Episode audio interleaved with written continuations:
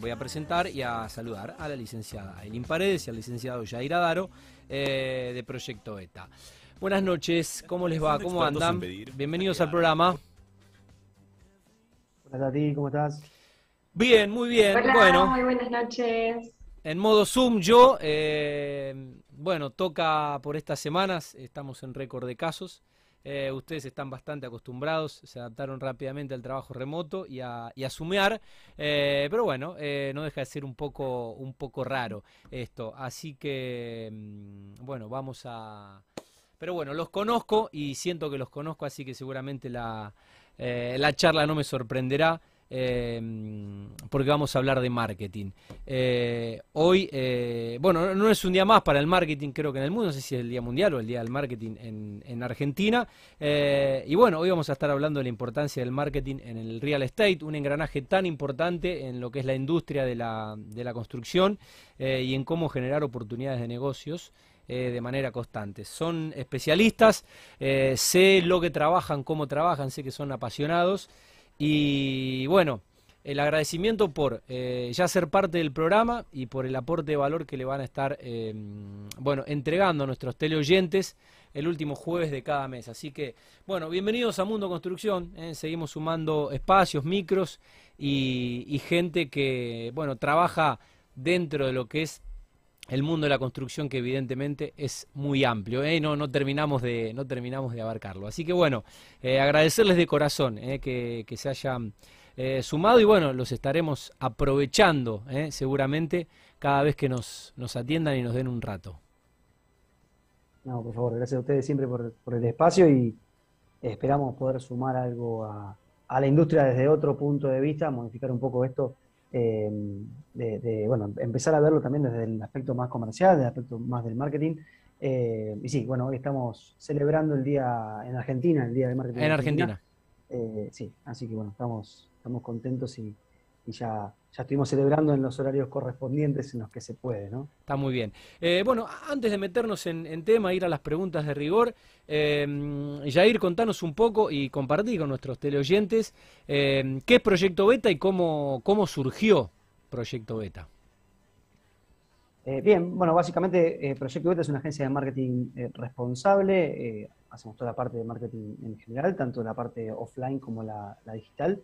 Eh, estamos especializados en el mundo del real estate, bueno, por eso eh, la, participación en el programa eh, y venimos ya con, varios años de trayectoria eh, vinculados a esto, ¿no? A cubrir una, una necesidad eh, que sucede no solamente en el real estate, sino en muchas industrias que tienen que ver con, con lo comercial concreto, con la manera de comunicar, con el trabajar con las fuerzas de venta, con el conseguir interesados en los productos y obviamente en expandir las, las empresas. En nuestro caso, que tenemos toda la cadena de valor, digamos, del, del- del real estate en general, desde constructoras, inmobiliarias, estudio de arquitectura, eh, me debo estar olvidando seguro de, de algún rubro, eh, es entender cada necesidad en, en cada, en cada espacio y, y poder comunicarlos de la mejor manera posible para posicionar esas marcas y para obviamente acompañarlos en, en todo lo que es el proceso comercial en concreto para, para llegar a, los objetivos que, se plantean. Muy bien, bueno, Jair, creo que en, uno de los últimos mercados eh, ficharon a ficharon a Eileen, eh, que venía, ¿no? Venía de, de- venía del rubro inmobiliario y coincide, creo que su eh, que, que se sumó a Eileen cuando explota un poco, además del e-commerce, explota un poco eh, la digitalización y, y explotan las inmobiliarias en la, en las redes y todo el real estate.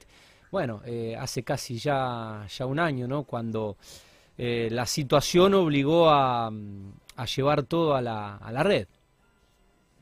Sí, sí. eh, sumo una cosita, no, no soy yo sola, tenemos por suerte un equipo de 12 personas, especialistas en comunicación, en marketing, en publicidad, relaciones públicas, así que afortunadamente podemos eh, ver los procesos de marketing desde distintos puntos de vista, desde todas eh, perspectivas profesionales, lo cual nos permite también pensar estratégicamente para cada cliente opciones y propuestas que eh, vayan de acuerdo a lo que mejor, digamos, se adecua a su negocio, ¿no? Lo que mejor le mm, corresponde o, le- se puede generar para su negocio, para hacerlo crecer. Sí, con respecto a la parte de, la comunicación en concreto, creo que eh, hace ya mucho tiempo que, algunas empresas vienen comunicando, lo vienen haciendo muy bien, em, pero la realidad es que, como bien decías vos, en, los últimos años y en la pandemia más todavía, eh, apareció esta necesidad imperiosa de si no nos digitalizamos, eh, estamos fritos. Entonces, eh, quizá hay muchos aparecieron, algunos un poco más apurados que otros por la necesidad comercial concreta, pero también eso los obligó a adaptarse Em, en, lo que son los procesos comerciales internos y bueno, con, varios problemas en algunos casos, ¿no? Porque eh, eh, cambió todo, los vendedores que estaban acostumbrados a visitar propiedades con el cliente y demás, hoy tienen que digitalizarse por completo. Eh, muchas empresas no tenían sitios, no tenían em, por ahí la comunicación fluida, no tenían por ahí el desarrollo de la identidad completo. Entonces, bueno, surgieron muchas necesidades de diferentes índoles pero sobre todo, y, lo, por ahí en lo que nos enfocamos principalmente es en la, en, la posibilidad de que el cliente se adapte lo antes posible, que la empresa se adapte lo antes posible a las exigencias de su cliente, eh, tanto comprador como vendedor, como en el caso de una inmobiliaria, por ejemplo, eh, para, estar a, eh, para poder ser útil, porque por ahí si no podemos visitar el, el, lugar, si no lo empezamos a hacer con herramientas digitales que nos permitan mostrarle al cliente eh, la propiedad o cosas por el estilo, medio que nos quedamos un poco afuera. Así que, eh, eh, de, alguna manera, ese, ese proceso, que puede llegar a ser bastante traumático, permite adaptarse al cliente, estar presente y empezaron también otros, otras estructuras que tuvieron que romperse, como es la parte de atención, de seguimiento más digital, que, bueno, a muchas empresas lo obligaron a adaptarse y lo pueden hacer muy bien, otras todavía continúan con algunos inconvenientes por, una cuestión eh, a veces generacional, a veces de, resistencia al cambio, eh, pero que los que la han hecho han encontrado un, lindo espacio para, para ganarle la pulseada a estas empresas que todavía les cuesta adaptarse. Totalmente. Bueno, eh, ¿Por qué el marketing es importante en el sector del real estate y cuál es su principal aporte al, sector?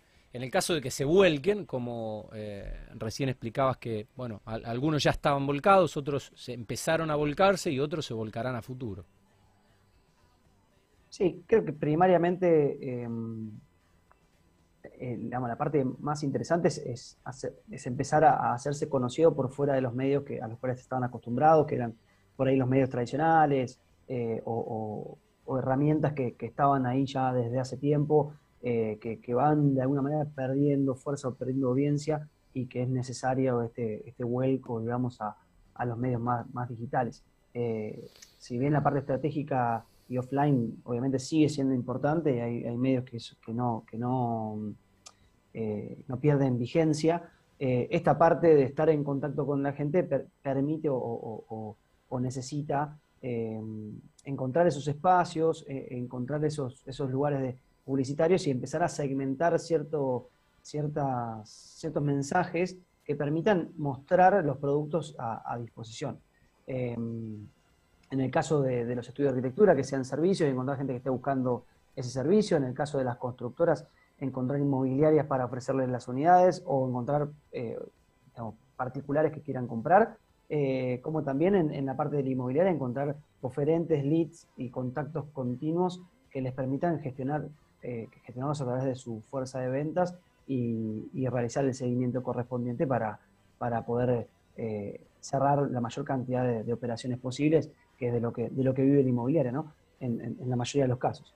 entonces, desde ese lado creo que cobra importancia porque te coloca en un espacio de interés te coloca en un espacio que uno puede segmentar y que puede, que puede eh, operar o trabajar en, cierta manera eh, eh, más finito que otros medios y también permite el hecho de poder trabajar en la parte estadística de los seguimientos comerciales para ver, bueno, cómo responden algunos vendedores, cómo responden desde qué medios y cómo se responden los mails, cómo se responden los WhatsApp, cómo se responden las redes y empezar a tener algunas estadísticas eh, interesantes para trabajarlas y, perfeccionarlas. Totalmente, la, métrica y todo lo que, bueno, desde hace un tiempo ya se puede medir.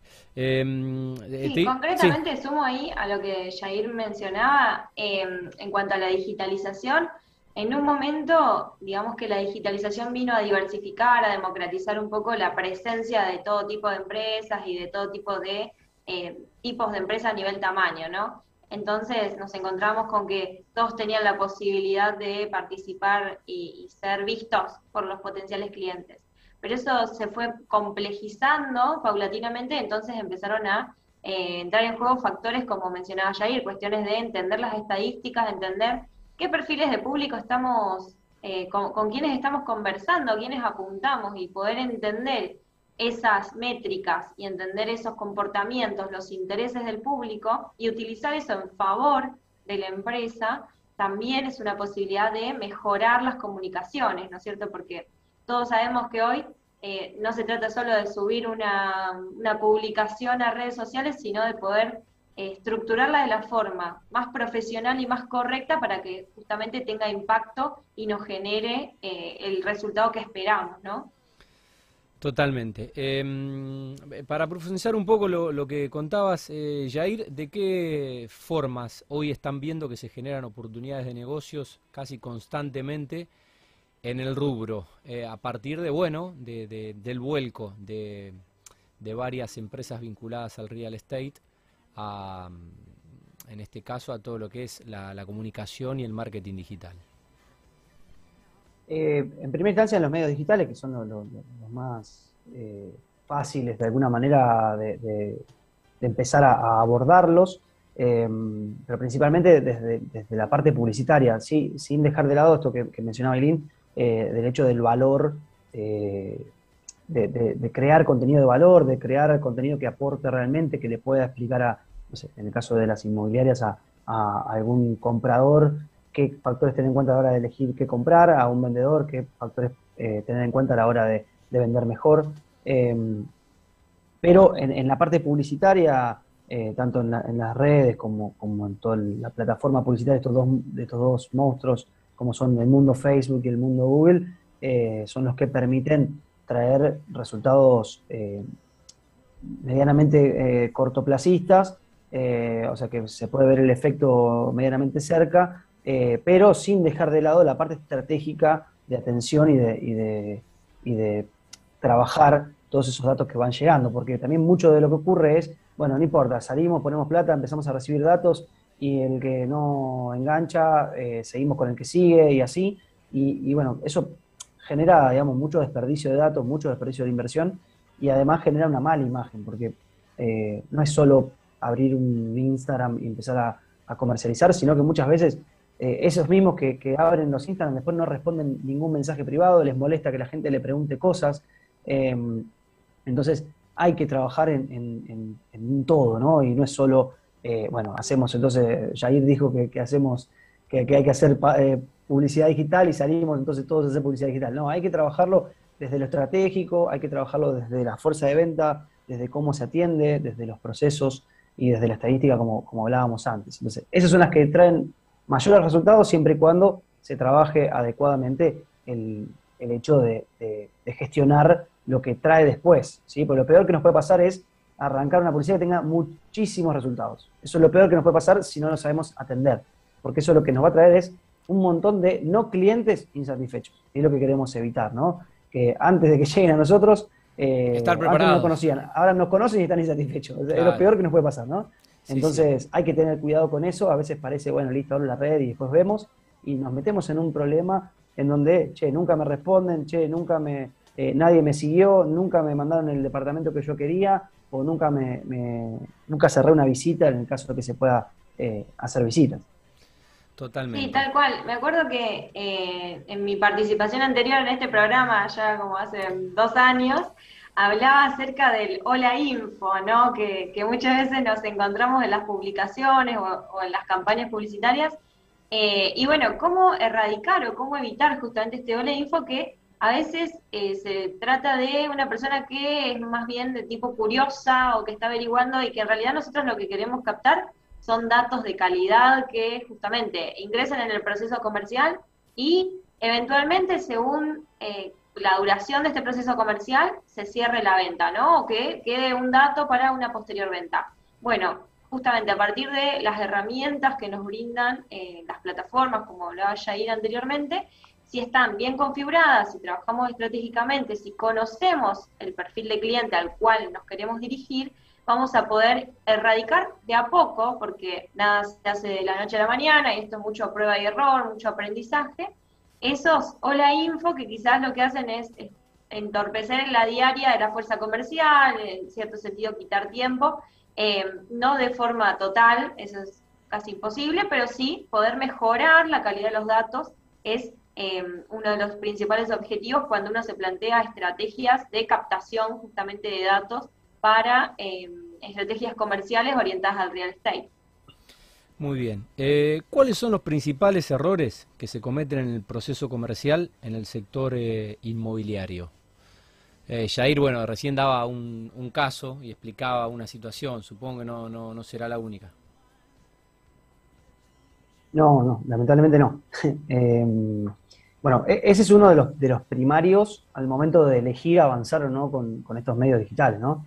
o sea, si elegimos, tenemos que estar preparados para, para poder hacerlo. Después, eh, otra de las cosas que suceden es que no, eh, por ahí una imagen cuidada desde hace muchos años, eh, la terminan arruinando en cinco minutos en las redes porque hay un sobrino que sabe de redes y, se puso a postear, ¿no?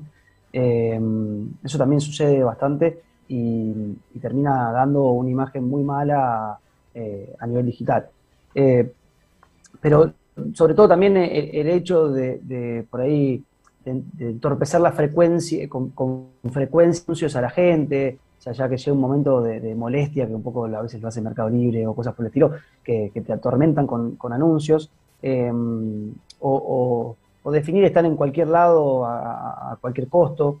Em, hoy tenemos la posibilidad de segmentar eh, parte, digamos, de la comunicación eh, a personas de, un sexo determinado, de una edad determinada, de una intencionalidad determinada, de un nivel socioeconómico determinado. Es decir, no es lo mismo, vuelvo al caso de la inmobiliaria, que por ahí es más sencillo de, mostrar como ejemplo, pero no es lo mismo venderle eh, no departamentos de pozo a, un perfil de cliente que tiene un perfil por ahí más inversor que salir a vender una casa de 1.200.000 a, a, dólares a, un, a, una persona con un muy buen nivel de poder adquisitivo. Em, eh, entonces, desde ese lado es como que si le muestro a todos a todo, ahí voy a desperdiciar un montón de recursos en ofrecerle la, de 1.200.000 dólares, que no todo el mundo tiene la capacidad de poder conseguirla, em, y viceversa, me voy a posicionar más bajo, ofreciéndole un mono de, pozo al que sí tiene el dinero. Entonces, esa parte de segmentación se torna bastante eh, fundamental eh, porque es posible. Eh, por ahí, eh, insisto, ¿no? antes era un poco más difícil, ahora con esto es más, más fácil de segmentar y es más fácil de, salir a, comunicar. Y después también esto ¿no? de, subir, creo que es una gran falencia en la industria, en la parte de la fotografía y del contenido audiovisual. no se suben fotos, bueno, pasa, pasa mucho en las inmobiliarias con, los vendedores, como que no hay capacitación hacia los vendedores para, para que las fotos se sucedan de manera correcta. Entonces, eh, termina pasando que por ahí van a una casa y no la limpian, no la acomodan, eh, saca, tiene un celu que, es malo, eh, o no saben sacar fotos, que vale, pasa a la mayoría de la gente. Entonces, se termina mostrando una propiedad que, quizás sea muy linda y parece un horror, y eso en, las fotos antes de llegar, y más en estos contextos en donde ni siquiera se puede ir a visitar, le, baja mucho la probabilidad de, venta, de, que se concrete la operación, de consulta concreta y demás. Entonces se nota mucho la diferencia cuando hay un departamento que fue asistido, digamos, y, se, tomó la imagen o se hizo un recorrido para, verlo en su totalidad, a alguien que, bueno, que vaya al vendedor y que le saque una foto, así la podemos subir al sitio web. Sí, imagínense que hoy día existen empresas que se dedican solo a eh, poner linda la casa para sacarle fotos a la hora de eh, poder venderla o, para subirla a un sitio web, etcétera, ¿no? O sea, hay directamente un negocio orientado a eso para ponerle justamente marketing a la casa. Em, y en ese sentido, bueno, es uno de los grandes, de las grandes falencias, igual es una salvedad de que comparativamente a años anteriores, de a poquito ha ido mejorando lo que es al menos el mercado local, se puede notar una, una mejora a nivel imagen en cuanto a lo que son las publicaciones, los tipos de fotos que se, que se van subiendo. Eh, la creatividad en ese sentido creo que hay, le, han dado mucha importancia a la hora de, generar publicaciones o generar una presencia online. Cada vez más las inmobiliarias locales por lo menos apuestan a perfiles más cuidados, más estéticos, y, eso está bueno, hace, da cuenta de eh, cómo se va profesionalizando el sector, al menos en, en estos espacios, eh, y a su vez también da cuenta un poco lo que hablábamos antes acerca de esta transformación digital que estamos viviendo, que incluso hasta se eh, aceleró conforme nos, encontramos en este contexto de pandemia. Y, bueno, cómo nos encontramos con ciertas inmobiliarias que son más permeables, más flexibles, más abiertas, y otras quizás un poco más reacias, pero saben que paulatinamente tienen que ir hacia allá. Y creo que eso está bueno y hay que, hay que celebrarlo, ¿no? Dentro de la industria, al menos local.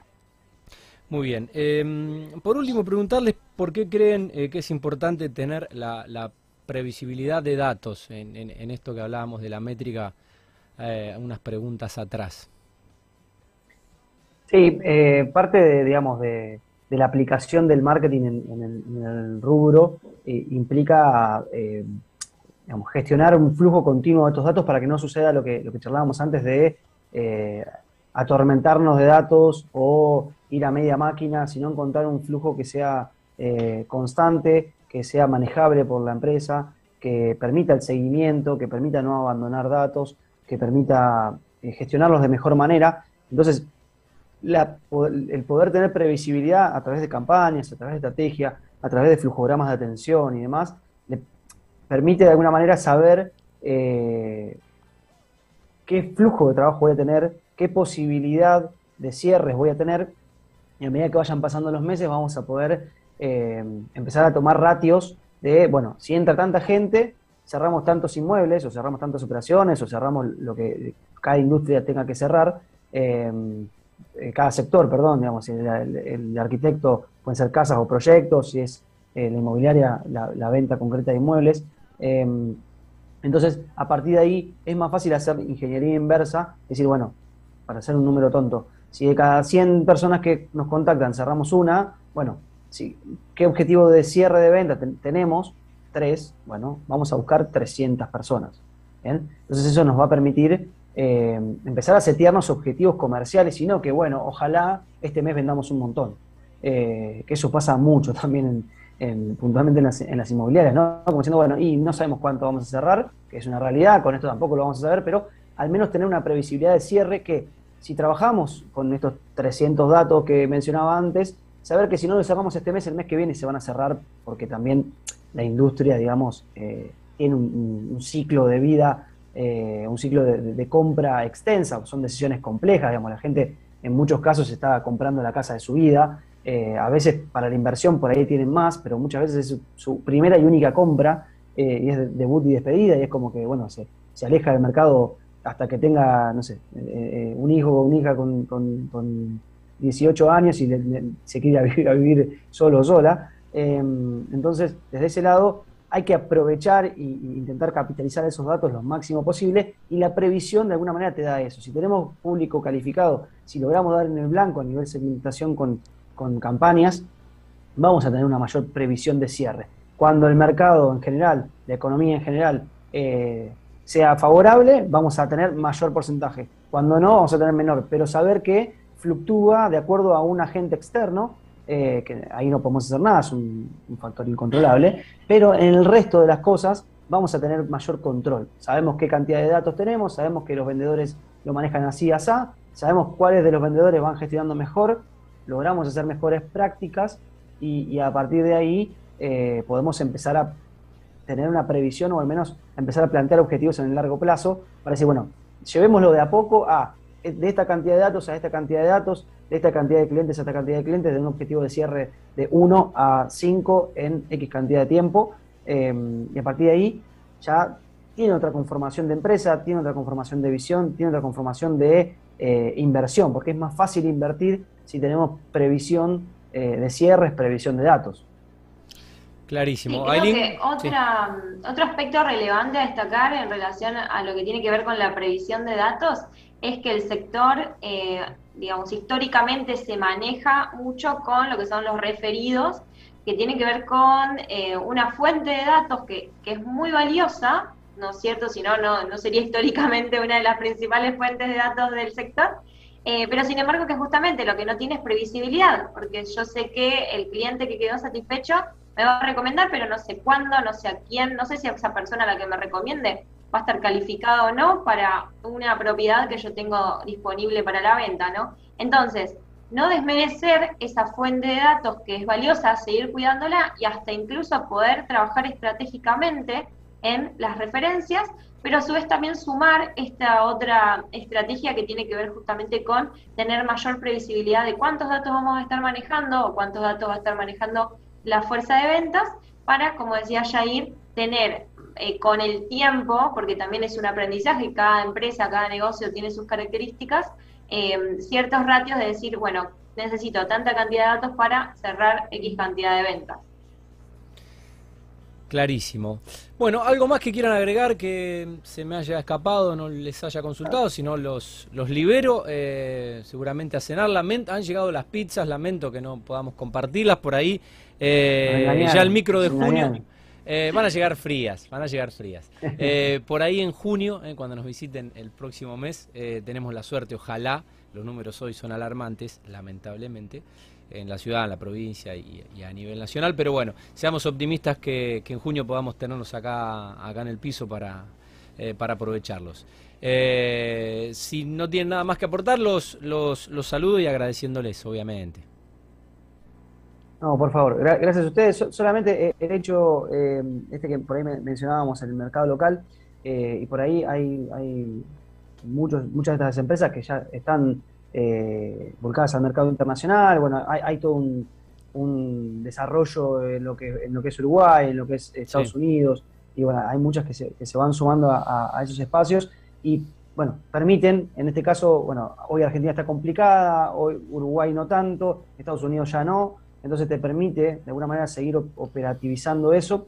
Y hay muchos inversores que son propios de Argentina que invierten afuera.